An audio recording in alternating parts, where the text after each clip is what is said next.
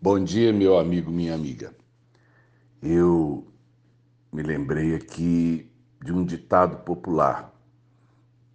Quem gosta de menino é furúnculo. Vocês já ouviram falar sobre isso? Furúnculo, alguns chamavam de cabeça de prego, é, é uma, uma infecção de, de pele causada por uma bactéria né, que eles falam que é do do gênero Staphylococcus. Ela cresce parecido com um cacho de uva. E a colônia dela cria, portanto, uma massa esverdeada que lá em Minas era chamado de carnegão. Então, o furúnculo começava aparecendo que era uma espinha e de repente aquilo ia ficando volumoso. Ele gosta de áreas de dobra da pele onde é mais fácil, portanto, achar uma, uma fissura, né? Por isso ele, ele gosta de dar embaixo do braço, dar na dobra da coxa com a nádega, é, lugares assim prediletos de quem na verdade quer nos incomodar.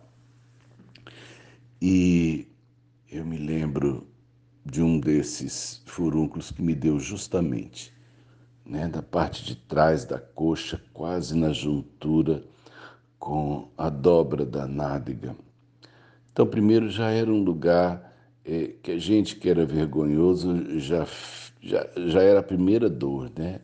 Da gente ficar exposto para os outros espremerem, para os outros fazerem curativo. E eu me lembro, então, da luta com esse furúnculo, porque ele deu mais trabalho do que os outros. É, Primeira coisa, uh, o furúnculo precisa ser exprimido. Aí, nesse momento, é a primeira vez que o homem vai à lua, né? Porque o lugar é dolorido e não existe outro atenuante. O furúnculo tem que ser exprimido. O carnegão tem que ser tirado, porque senão aquela coisa não sara aquele lugar não fecha, a infecção não cessa. E esse furúnculo em particular que me veio, eu, me parece que foi entre 11 e 12 anos, é, ele, ele demorou a, a, a sair. Eu acho que eu passei por umas três sessões de tortura antes que o, o, o carnegão saísse da infecção. Talvez porque ele estava grande, mas ele não estava maduro. Esse é o segredo do furúnculo, né? É, o, o, o, ele, ele começa a crescer no, no tecido, mas ele, ele não está isolado é, é, pelo sistema, é, pelo sistema de defesa. Ele está embrenhado no tecido. Então você espreme ele, a alma do indivíduo sai do corpo, né? Mas o furúnculo não sai. E aquilo dói pra caramba e o sofrimento é inútil.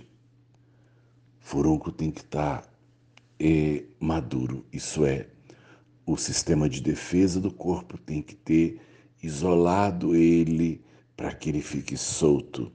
Aí é hora de espremer. Aí é hora de tirar ele para fora.